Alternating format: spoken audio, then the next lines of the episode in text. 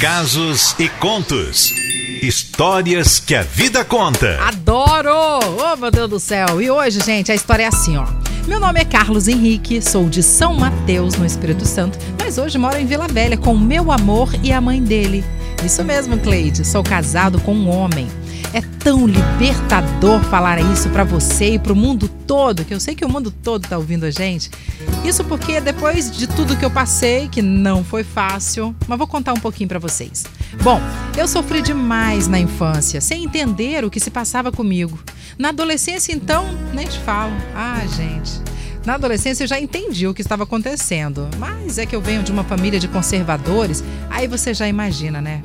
Tentei falar com minha mãe, é, quem eu achava que me compreenderia e até me ajudaria em relação ao meu pai. Que eu pensei, esse sim vai ser difícil, né? Só que foi em vão. Tenta imaginar, Cleidinha. Falei assim: Ô mãe, preciso falar uma coisa para a senhora. Foi desse jeito, tá? Mãe, preciso falar uma coisa para a senhora. E ela disse: Meu filho, eu não quero nem saber o que é. E nunca mais fale sobre isso comigo e muito menos com seu pai. Pois é, foi desse jeito mesmo.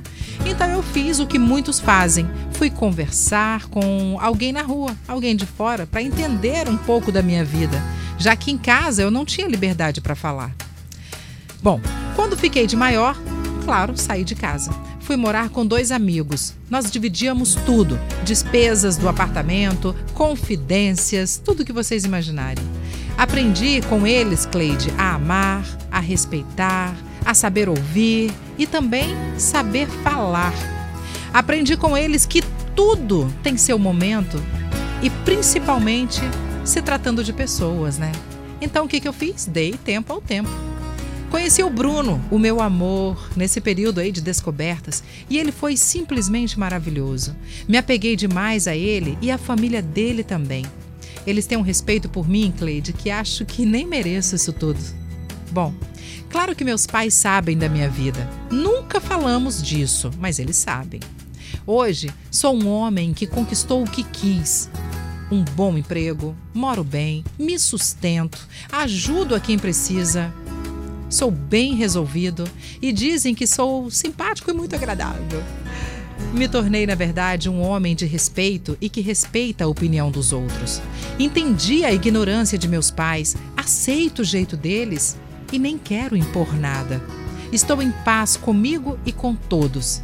Mas eu preciso compartilhar uma coisa, uma alegria assim que está acontecendo em minha vida com você, Cleide, com seus ouvintes. É que eu recebi um convite para passar um fim de semana com meus pais. E o convite se estendeu a meu amor e a mãe dele também. Bom, esse momento vai acontecer nesse fim de semana e, mesmo sem saber como será, posso dizer que estou radiante só com o convite. Eu estou muito feliz por esse momento, você nem imagina. O tempo, Cleide, nos ajuda a amadurecer sem sofrer por antecedência e nem criar falsas expectativas. Aprendi a viver o momento e apreciar, agradecer por cada minuto dessa vida. E como você mesma diz, essa é a vida, né? Bom, depois eu te conto o desenrolar dessa história, que é a história da minha vida. E a música que adoro e que você toca quase todos os dias aí na litoral é uma música que me faz lembrar demais de meus pais e me faz lembrar de momentos maravilhosos. E dizer que meus pais, que vocês, são muito importantes para mim assim como sei que sou importante para vocês. A música é essa aqui, ó. De casa, minha mãe me disse: Filho, vem cá. Passou a mão em meus cabelos, olhou em meus olhos, começou a falar. Por onde você for, eu sigo com meu pensamento, sempre onde estiver minhas orações eu vou pedir a Deus que ilumine os passos seus. Compreendeu os meus motivos de sair de lá. Mas ela sabe que depois que cresce o filho vira passarinho e quer voar. Eu bem queria continuar ali mas o destino quis me contrariar E o olhar de minha mãe na porta eu deixei chorando a me abençoar.